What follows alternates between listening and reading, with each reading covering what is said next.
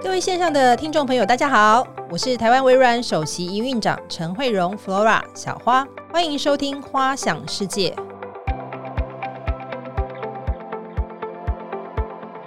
花想世界的花就是小花的花，花想世界也是取发想的谐音。花想世界已经正式迈入第二季喽，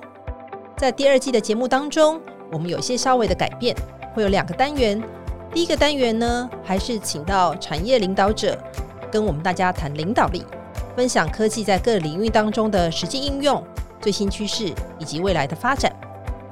另外，我们新加入的一个单元是，我们将邀请产业的资深媒体人，跟我们一起来分享领导力的好书以及经营管理。那在这一季的触角里面，我们也希望可以扩展到不同的产业，让我们的节目可以有更多元化的视角。在台湾中部大肚山下绵延的六十公里里面，聚集了上万家的大中小企业，其中不乏高精密的黄金聚落，以及台湾许多的隐形冠军。在今天的节目当中，我们邀请到巨钢机械董事长特别助理陈景浩俊。那为什么邀请巨钢机械呢？因为巨钢机械是在台湾上下游制鞋产业链中很重要的一个枢纽。在近几年来，他们积极的经营数位转型，也让他们在制鞋、精密机械以及智慧制造当中非常棒的一个典范。那再加上陈景浩自己本身又是第二代的接班，所以我们今天非常高兴邀请 Jim 来跟我们分享他的数位转型故事以及他二代接班的故事。Hi Jim，Hello，各位观众朋友，大家好，我是陈景浩啊，大家可以叫我 Jim 就好了。Hello，Flora，你好。嗨，Jim，你可以介绍一下巨刚，因为我们知道巨刚真的是一个典型隐形冠军哦。但是，我想很多的听众朋友可能对巨刚也不是很了解，那你可以趁这个机会，给你三十秒的这个宣传时间。好，非常感谢 Pora 给我这三十秒的时间分享。呃，巨钢一直以来都是在制鞋产业里面生根。那我们过往都是以中底的发泡射出成型机为主，而是属于产业的专用机。那在去年二零二零年的时候，推出了一个新的超临界流体，也是所谓的物理发泡的射出成型机，有机会让巨钢从原本只是在运动产业、运动鞋中底这个呃产业，跨出到其他不同的领域。那巨刚一直以来都是以这种多射枪跟多工作站的特殊的射出成型机为主。哦，那我们也把这个技术哦，希望透过这样子一个物理发泡技术，把它带到更多不同的领域，哦，带到全世界去。OK。好，那所以我们要很谢谢你。我们现在可以跑步跑快一点哦，运动重训的时候东西拿重一点，都是拜你们的这个很好的这个制鞋的效果。那我想，我们这次找巨光，不但是是说他们真的是一个嗯台湾很典型的隐形冠军，那另外一个原因也是因为。Jim 再回来做二代接班的时候，是一个非常成功的一个代表。我们在跟 G Two 很多的这个二代协会在聊的时候，大家谈到俊都真的竖起大拇指哦。那我想之前这个也跟俊有很多的聊他的整个很特别的这个过程哦。你要不要跟我们分享一下？就是你从之前在国外有很好的这个学习，然后你怎么样考虑回来接班？那你回来接班之后，一定会有些甘苦谈嘛？哈，因为其实很多的这个巨钢的这个很多资深员工，可能都是看着你长大的啊。那你回来。之后，因为我们也听到说，很多一代跟二代在整个接班的过程当中，的确是有一些很辛苦的地方。你要不要跟我们聊一下你的这个 background？呃，分享一下，就是说，其实，在整个接班过程，其实某种程度上，我是非常幸运的。那我非常幸运的有几个比较特别的故事跟大家分享。第一个，巨刚成立的时候，大概跟我出生的时候是差不多时间的，但比我早一点。所以某种程度上，其实我常常都跟我家里面长辈说。巨刚比较像是他的大儿子，然后他是更从更小这样一直提起他长大，那我比较像是老二这样子。所以呢，他在跟我分享巨刚的事情的时候，其实某种程度上就是几乎是我们成长过程中一个很重要的一个生活的重心之一这样子。那我还记得很小的时候，在国小时候，我还曾经就是跟着他们熬夜。哦，然后通宵在看研发机怎么开发出来。然后那一次，我印象中还有很多的外国人一起来看这样的一个研发过程。所以其实这一种画面，我就一直都深植在我的心里面。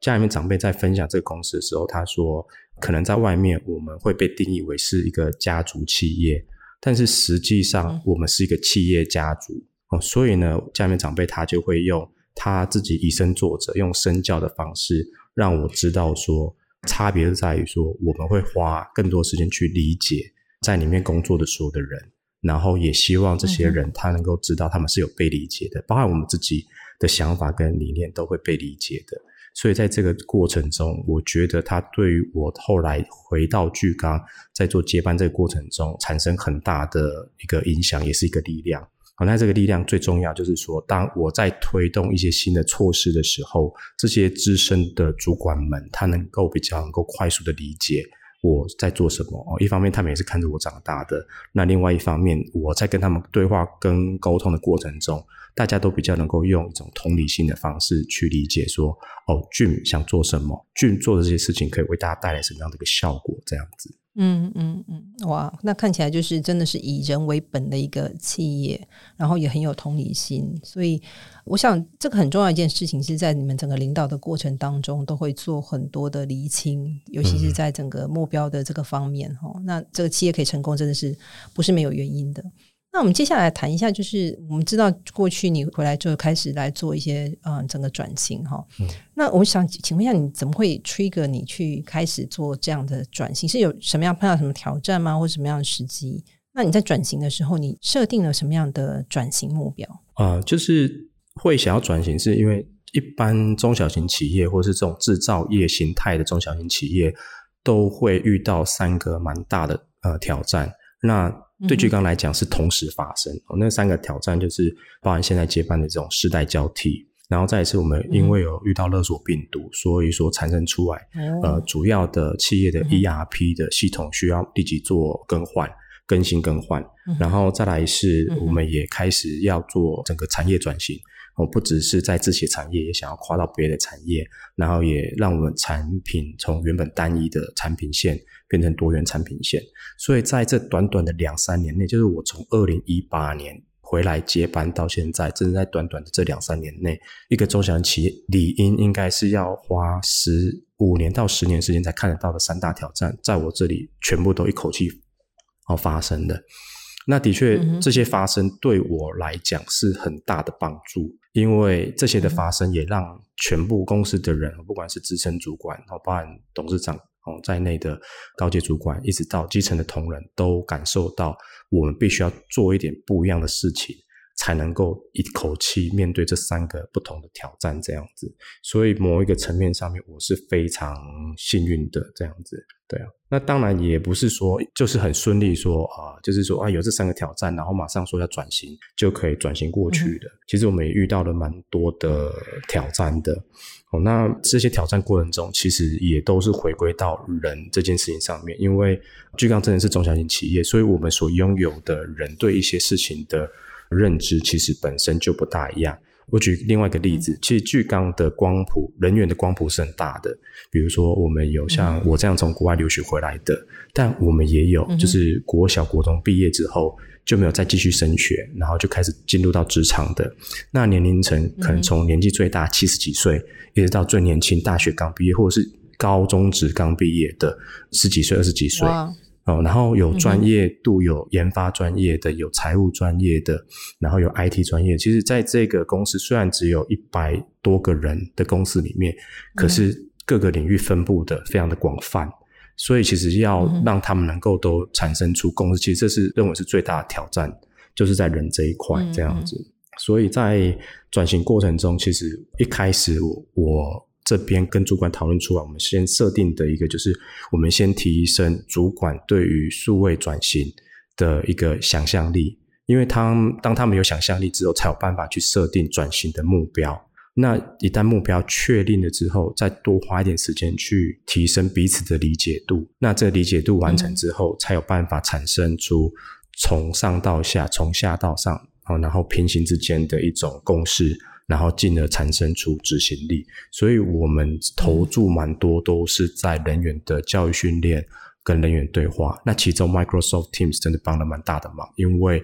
所有的人都能够在那个平台上面交流自己的想法，所以我们也透过 Microsoft Teams 让不管是哪个位阶的人都解放他们的话语权。来确保说这个对话的过程中是所有的人都有参与到的。嗯，对，嗯，哇，那看你们的人真的是整个非常的多元化哦。那你们从开始用让呃这个主管来有这个数位转型的想象力，然后到目标，我相信你们以及跟员工的，让员工能够理解，尤其是员工有这么多元的这个不同的这个面向，能够让他们理解，那这个真的是很大的这个工程。那你在做整个数位，你刚有提到就是说，先想象之后，然后设定目标，所以你们数位转型的目标，我们整个公司这个目标应该是整个就是整个公司都能够理解，愿意来认同，一起来进行。那那是什么呢？呃，其实我们回归到还是比较务实的人这一块。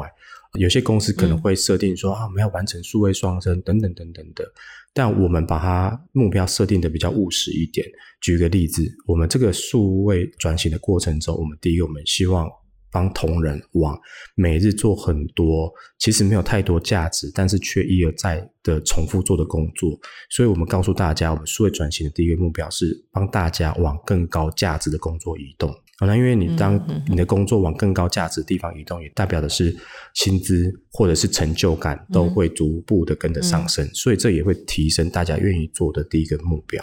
然后第一个目标是。我们认为这个公司目前的状况来讲的话，我们需要一点新的刺激进来。所以，我们另外一个第二个目标是我们能够快速的接纳新的人才进来，同时新的人才也可以快速的融入这个公司。所以呢，这些数位工具的选择都可以协助这些呃新来的人能够快速融入这个公司，然后并且产生新的想法、新的火花这样子。那第三点就是我们看到这个新的产品有机会让巨刚再一次的成长，所以呢，我们数位转型的第三个目标是我们必须要为未来的成长扩充做准备哦，包含可能建制新的厂房的过程中哦，或是新的厂区的建制过程中，我们都能够快速的复制现在的一个模式哦，然后让这个大家是有一种是无缝接轨的呃那种概念。所以，我们把这个设定为是比较偏向是人的这件事情上面的时候，大家的理解度就会变得很高，因为跟他们很切身，而不是说啊，Jim 提出了一个哇世界很大的一个概念。然后大家说跟我有什么关系？而我们是把跟大家有关系这件事情当做是一种目标来设定，这样子。对我，我刚刚听到几个真的 key word，就是让员工赋能员工，让员工可以升职，然后这是这个第一个跟他有关系，然后再加入新的人或新的数位工具来让在这个整个数位过程转型过程当中更快，然后再来是提升你们的整个创新的这个能力。准备再一次的这个扩张跟营运的成长，在这个地方。嗯，那我想在这整个数位转型过程当中，应该整个数位工具以及你们碰到的一些挑战嘛，哈。那我我想在整个数位转型过程当中，很数据，我想这个是。整个公所有公司里面最想要也最难在这个数据上面能够有所获得的地方，因为我们知道在整个数据转型里面，透过数据中台，它如果是好好运用的话，它其实可以提供很多资料、很多情报，也可以帮助我们改善营运啊，研加速研发，然后也能够赋能员工跟改善顾客满意度。所以我知道你们在数据管理上面也花了非常多的这个力气哦。那也让你们之前我我们在聊天的时候，你有提到就是巨刚，因为透过整个数据管理的关系，可以。让你们的整个良率有做大幅度的提升，然后提升你们的客户满意度。你们聊一聊这个部分，你们是怎么样来进行的？你们数据管理的策略是什么？嗯，我们数据管理的，其实说一个策略，倒不如是说我们在看着市场上面的前辈们他们怎么做，然后我们也希望说，透过这样子同样的做法，给我们客户最好的一个呃数据上面的一个服务。那原则上，我们将这个数据的管理这个部分，我们分成两大类。一大类是指在使用我们设备过程中哦，所产生出来的数据需求的一个衍生出来的服务。那另外一个是我们自己巨钢本身营运上面所产生出来数据，然后如何拿出来运用，妥善运用之后，成为我们服务客户的一个状态这样子。所以呢，我们如果是以设备的部分的话，那我们就开始定义说哪些数据是我们可能会很在意的。那巨钢是射出成型机，所以它本质上面是以化工材料去做一些就是条件上面改变，来达到我们所期待的结果。所以包含就是在参数设定上面，比如说温度啦、压力啊、料量等等的设定，我们都将它变成一个完整的一个数据库哦，提供我们客人可以快速的去取用。然后再来是他们在管理机台的时候，也会有需要机台的那个架动率的一个数据的需求，所以。以我们也把架动率相关哦，在机台上面做各式各样的 sensor 也好，或者是透过 PLC 也好，将数据取拿出来，让我们客人也可以快速从这里面可以看到他目前整台机台的营运的状况哦不管是要。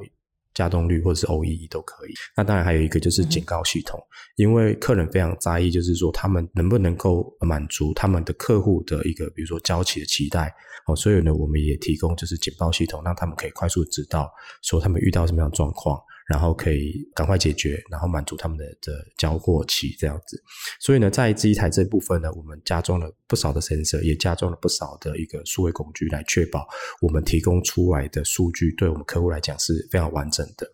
那另外一块呢，是我们巨刚这边的，我们其实也很认真，在希望我们可以做到所谓的。智慧服务这一块，最主要是我们希望我们能够精确的哦去判断我们客人的药哦，那不只是一个当下的解决，甚至我们希望也可以做到预测。所以呢，我们现在对内部呢，我们也是采用微软的全方案，包含那个呃 Dynamic 三六五的那个 CRM 系统，我们也是希望透过这些系统的建制，然后让我们可以快速的去。透过一些关键字的设定啊，然后透过一些精确的输入的过程，然后得到说我们可以早先一步去预测说预判我们客人可能需要什么样的服务，那我们可以在他们需要开始需要之前，我们就已经 ready 给他们了，然后让他们的良率也好，或者是他们的加动率也好，都可以达到比他们预期还要好的一个水准，这样子。嗯嗯，所以看起来就是第一个是 identify 你这个数据的重要性，哪些是重要的数据你要收集，那从这个数据里面去找出来你要的资讯，然后 take action，然后甚至还有到接下来预预测的部分，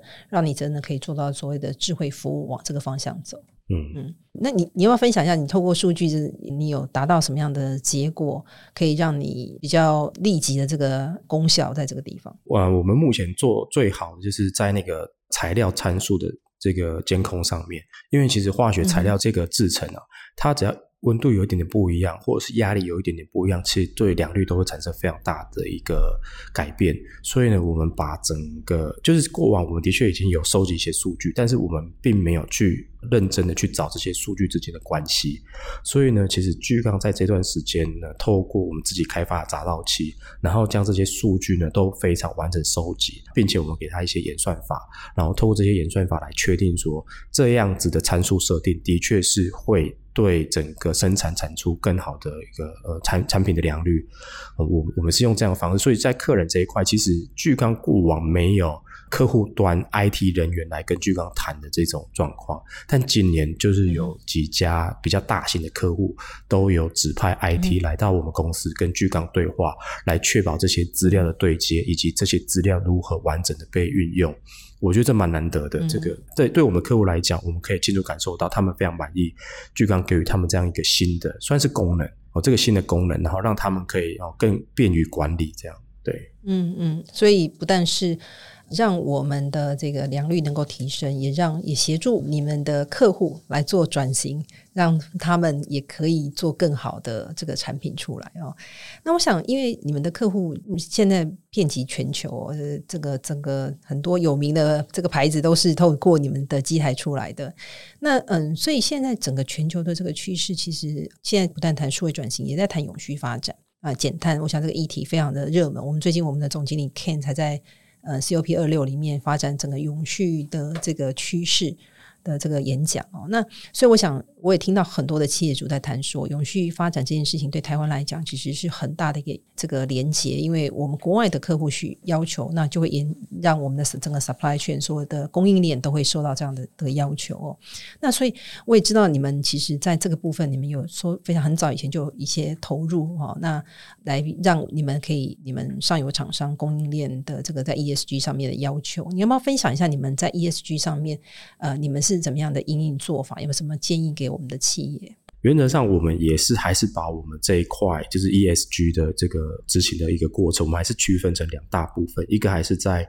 我们的产品本身，那另外一个当然就是在巨缸管理上面的本质这样子。那在产品的部分，我们现在在做的优化都是怎么样透过呃我们的机电整合电控的设计能力，然后简化整个机械动作，然后透过简化机械动作过程中来降低能源的消耗。因为对于我们的这些大品牌来讲，呃，巨刚是属于设备厂，在供应链系统上面是第三层。哦，就是我们是第三层哦，有别于他们代工厂跟他们的原料提供厂，我们是他的第三层设备厂。那我们这边能第一个能做的事情，就是我们先透过不断优化能源的消耗，就是机台设备的能源消耗状况，哦，让它大幅的降低之后，让他们再算每一个单一产品的能源消耗是低的。所以目前巨港的设备提供出来的呃碳排放量是大概对于他们来讲，如果换算成每一双的 piece 来讲的话，只有零点二左右，零点二公斤左右碳排放量是非常低的。那这样子让我们的客户或包含品牌在内，他们在选用其他材料过程中，如果他遇到稍微多一点碳排量的时候，巨钢这边就提供了一些比较多余的空间，让他们可以选用其他的材料。所以这是对在产品本质上面对我们品牌客户的呃提供的一个比较好的一个价值。那在我们自己本身的话，巨钢也开始内部有一个对话，然后在讨论如何在整个公司治理哦营运上面也有越来越符合这个国际的趋势 ESG。那我们可能会。分为三大阶段哦，那就是大家原则上第三大阶段就是营运碳中和、研发碳中和跟主力碳中和哦。那营运碳中和可能比较快可以达到，就是所有事务单位不管是它的呃整个耗电量。呃，纸张消耗量等等的，我们全部都希望它可以快速降低到一个比较符合世界潮流的水准。那研发的部分跟主力的部分也会随着建制一些，比如说再生能源哦，或者是去买一些呃绿能权利之类的，然后来让我们的客户可以宣告说，哦，我在整个供应链上，连我第三层设备上。都已经做到这样的一个水准哦。那因为这一块巨钢毕竟是个中小型企业，我们的资源是相当有限的，所以我们现在也会委请第三方哦，就是呃四大会计师事务所，跟 PwC 或 Deloitte 这样子的一个大型的会计师事务所，然后协助我们。那因为他们除了可以协助以外，他们还有一个认证的机制哦，所以我们也希望也透过这个认证机制，然后告诉我们客户说，巨钢在这件事情是很 real 的。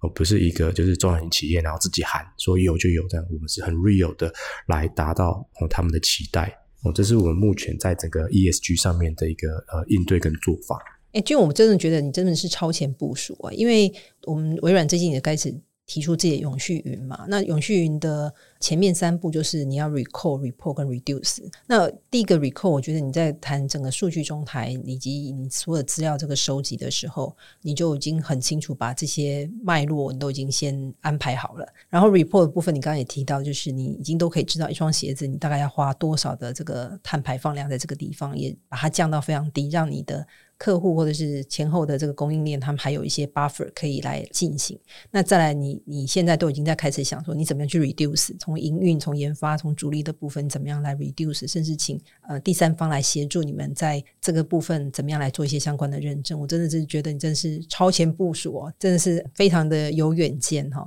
那所以我们在谈到远见哦，就是展望未来，我觉得台湾的产业其实在未来的这个十年，整个转型是真的非常非常的关键。因为包括中美关系，包括整个供应链的这个短缺、晶片的短缺等等的哈，你要不要跟我们分享一下？从这样子一个角度，从你接班了嗯三年左右的这个时间到现在，我来讲，你我想你自己应该有想过，你未来在这个巨钢机械未来在整个数据转型或整个企业韧性上面，你整个未来的布局焦点跟蓝图会是怎么样一个情况？呃，就我们这一段时间哦，不管是所谓的美中的互动的状况。或者是这一次 COVID-19 的疫情的爆发，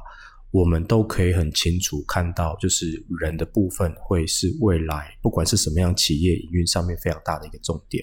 所以在这个基础之下，我们的确巨刚在整个数位转型的过程中，的确也开始非常的关注怎么样去在这个部分去协助我们客户解决。那制鞋产业一直以来都很劳力密集，也都一直在东南亚哦，还包含中国大陆。哦，那是原因，是因为原有的制程里面的确有一些无法自动化满足自动化条件的，所以一直以来都非常仰赖大量的能力。那据刚我们在开发新的设备的过程中，我们已经开始把这一段考虑进去。所以呢，我们有一个新的产品，可以从整个产线原有的人力减少六十五到七十五 percent。哦，就是希望说我们的客户端他们在人员上面管理的呃所谓需求量会越来越低。那这样子一个越来越低呢，其实也符合另外一个整个。产业趋势就是短供应链，就是我们也看到说，我们的品牌客户可能未来会越来越期待，呃，这些所产出的鞋子、运动鞋、休闲鞋，都是在他们的 local 的呃，就在市场旁边，哦，然后就开始马上进行所谓的生产。而且会针对透过结合电商平台哦，就是快速的补给哦，所有的商品哦，所以在这样子一个大大前提之下，我们开始进入这样子的一个数位转型的设计哦，然后包含我们机台让它越来越自动化，然后整个提供出来数据呢，就即使我们客户品牌客户不管他在哪个地方，他都可以很快速的哦。观察到，或者是他发现这些产线上面可满足整个那个订单的一个状况，哦，所以在在整个上面我们是这样做。那要做到这个程度的话，那原则上我们还是呃会走向这个协助呃协助我们客户走向数位双生这一块。那因为这个命题太大了，然后是坊间也有太多的解决方案，而且很多坦白说也真的非常的昂贵，而且要建置人才能力再去操作这些系统，其实难度蛮高的。所以我们在巨刚内部的时候，我们在讨论的时候，我们大原则第一个大原则是，我们跟着呃国际大厂走。所以在这个大原则之下，我们就选择哦微软的整个解决方案哦，因为呃微软在今年有提出的那个 MetaVerse 的整个的 Total Solution，所以呢，我们会从最基础的哈，包含 Power BI，然后 Azure IoT，然后 Azure Digital Twins，我们都会引用这些产品，然后让我们客人在一个很小的规模内就可以先进行 POC，然后 POC 完成之后再开始串接。我刚刚讲到的 IOT 也还有刚刚讲的 Digital Twins，让我们客人在这个过程中不会说哇一口气投资非常多，然后需要很多人力进来，然后还要花很多时间去做教育训练。但是在微软这些方案上面是不用的，因为他们很快的就可以在呃不管是在呃房间或者是在平台上面都可以看到很多哦收费或免费的教学的影片，所以在这个状况下，我们认为说我们客人要进入这个反而会轻松非常多。那明年在橡塑胶产业有一个非常大的展览，然后每三年一届的呃 K Fair，那明年是 K 二零二二，我们的希望可以整合完成之后，在 K 二零二二的时候正式向整个产业推出，呃，告诉这产业说这是一个非常容易也非常轻松的，我们不应该花很多的成本。然后去建制人力，然后一旦有一个什么改变之后，又再重新来过。那微软提供这样子一个模组化的一个解决方案，其实不管是什么样规模的企业，都是蛮值得去参考跟思考的。那另外一个，我们自己内部营运上面，我们也在希望。呃，让我们的营运效能能够更加的快速，也更加精准。因为台湾中小型企业之所以能够在世界立足，除了有很大把整个世界都当做是自己的市场以外，其实最重要是我们灵活度非常的够。那在我们这个世代，我们把这种这样子的灵活度，我们把它称之为敏捷。那在巨港，我们就把敏捷有一个公式叫做敏捷等于快速加上精准度。所以呢，为了要达到这个快速跟精准度，我们打算哈，我们应该说，我们目前已经在进行的，我们会利用 Microsoft Teams 这样子的一个平台，然后慢慢的扩大我们的生态圈。那我们第一个会期待可以完成生态圈是供应链的生态圈，就是我们重要的供应商都会加入到我们 Teams 系统里面来，然后可以做快速的对话。同时呢，我们会。克制开发哦，采用微软的那个 Power Platform，我们可以开发一些特殊的一个小程式哦，让供应商在里面可以，比如说收到订单，告诉我们订单已经满足，然后告诉我们所有状况，比如说包含他们的我们的付款的方式等等的，都可以在这个小的城市里面可以完成很多事情，让我们跟供应商哦供应链的之间关系更紧密哦，那这样子就可以比较容易应应各种不一样的挑战。那第二圈我们就会期待说，也在 Teams 上面。跟我们的一些客户哦建立好一个完整的生态圈，尤其是我们客户端的，比如说他们的呃呃一些机修人员或是采购人员，他们不用要打电话，然后大家要花很多时间去理解你说的对不对，我说的对不对，每次透过 Teams 来沟通，那能够让整个。呃，客户在这个满意度上面会知道说，哦，巨刚是随时只要在 Team 上面对话，巨刚都会快速的去呃回答问题，然后告诉对方说，哎，我要怎么解决你的问题这样子。所以原则在这个大前提之下，我们会用这样子更多元的数位工具，然后来协助我们客人，然后也提升巨刚在这个产业的那个呃韧性。嗯哼，好，非常谢谢。我想我在这里面听到巨刚培养自己可以快速 scale up 的这个能力，在配合你的客全球性的客户，可以有一些不同的这个布局。那也有这个敏捷，很 agile，可以在很弹性的可以做一些扩充啊等等的。那当然这中间还有很大的一个就是 sustainability 的部分。我刚刚很很兴奋听到，就是你们在整个人工的部分，因为我们也知道制鞋业的确是一直都是一个非常人力密集，但是我们看到全球其实都有少子化的问题，这样子一个做法的确让我们的的客户可以更有弹性的来做他们的呃业务。那我想也很高兴看到整个供应商的生态圈、客户的生态圈可以用透过 Teams 来做整合。那我想这样子的话，不但是整个在协同合作、沟通以及资讯安全上面，能够更加的能够紧密的结合在一起。因为我们也知道，现在尤其在 COVID nineteen 之后，资讯安全的确是一个非常重要的一个议题。那透过 Microsoft Teams 也能够帮助你们在这个部分有更安全的这个保护哈。那我想今天的对谈比较到最后，也，两个问题想要请教 James 啊。那因为呃，现在很多的嗯产业，很多中小企业，他们自己很想转型。哦，那以你的经验来讲，你可不可以提供给他们什么样的建议？好，那另外一个问题就是，我们也听到现在很多台湾的家族企业或企业家族，他们在二代接班的时候，有很多二代接班的这个年轻人，他们也碰到很多的难题。就是这两件事情上面，我觉得你都做得非常好哦。那这两件事情上面，可以给他们一些建议。呃，说给建议，就毕竟还是一个产业的晚辈所以希望有一些心路历程的分享，对大家是有点帮助这样子。那在第一个就是说，对制造业在这样子的一个转型的过程中，其实我们就我们自身的经验来看，其实后来要承接原本高阶主管的这些中阶主管，他们对未来承接之后要如何去做得更好这件事情，其实蛮多人都会把它定义成是我做得更快，我做得更多。这样子，但实际上我们可以在这个对话过程中发现本质是没有改变的。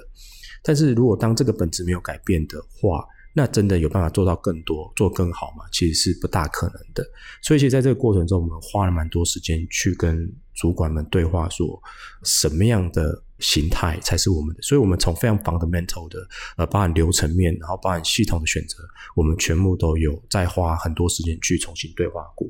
然后这样子一个过程中，才能够触发出很多的想法出来。所以我们也邀请了外面的顾问公司，然后协助我们呃内部的主管们对话，在从这两年来。应该已经有十几场了。我透过这十几场的呃对话啊，包含一些课程、策略对话等等的，逐渐形成巨港现在所有主管对于整个转型的共识。那数位转型其实只是在转型的过程中选择了不一样的数位工具。所以，对我们来讲，一旦我们确定转型的目标是什么，接下来就是数位工具的选择。其实这一段就会快很多了。所以说，在巨刚的经验是，我们先理清，呃，转型是为了什么，是想要达到什么样的一个目标，然后在这样子的一个呃前提之下，再去选择呃所需要的数位工具。那我想这样子或许可以帮助大家减少一些不必要的冤枉路。那在二代接班的部分，因为其实我刚刚有提过，我其实算是蛮幸运的。哦，就是说长辈也是看我长大的，然后他们在授权上面，其实因为也对我有相对的认识，所以某种程度上也给我蛮多的肯定跟支持。只是我自己在这个过程中，其实有特别注意一件事情，是我不会一口气推一个很大的专案，我都会用从很小，然后成本很低的方式，来让他感受到这些小改变会带来的一个不一样的一个样貌。举个例子。像二零一八年我刚回来接班的第一个做的事情，其实不是什么推什么大型专案，我是先询问了各个单位主管，说他们对巨钢的现况，他们预看到什么样的问题，看到什么样的挑战。那其中一块我看到大家的认知是不一样的之后，我认为一个对话的工具、对话的平台是一个很重要事情。所以后来跟我们 IT 讨论之后，我们选定了你们家哦的那个 Teams 之后，发现，在短短的半年内，大家突然对于整个公司的样貌真的有很深刻的感受，说不一样的。以前哇，董事长开会的时候，大家都很怕浪费高阶主管的时间，都不大敢发言。其实现在用 Teams 之后，所有的事情都可以发言，然后。不管是在哪个地方、哪个时间，都能够提出自己的想法。然后这样子一个小小的，而且几乎也没有什么成本的一个状态之下，大家感受到好像不一样了。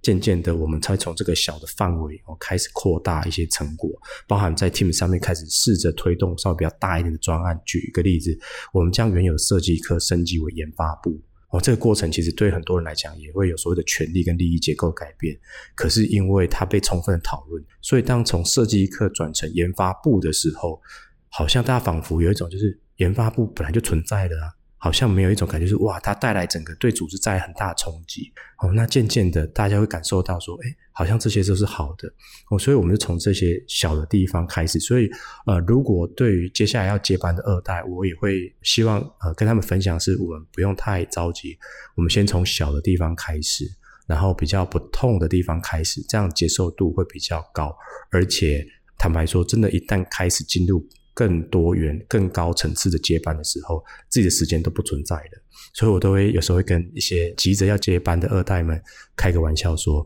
你赶快利用这段时间，好好享受你的人生。你想做的事情，陪家人也好，陪孩子也好，多花一点时间在你重要事情上面。因为一旦你完成了接班的时候，其实你的时间开始已经不是你的时间了。”我希望可以帮助到一些朋友。对，真的是很棒的这个分享哈。我想前阵子我也听到，大家 COVID nineteen 刚开始的时候，网络上流行一个笑话，就说，哎，这个呃，有些选项就说啊，这个谁造成这个或许数位转型哈，就是 CEO、CIO、CFO，然后 COVID nineteen，那很多人就说啊，开玩笑是 COVID nineteen，但是实际上我们嗯，在整个呃来看哈，其实老实说，这还是 CEO 的工作，因为 even COVID nineteen 是一个 push，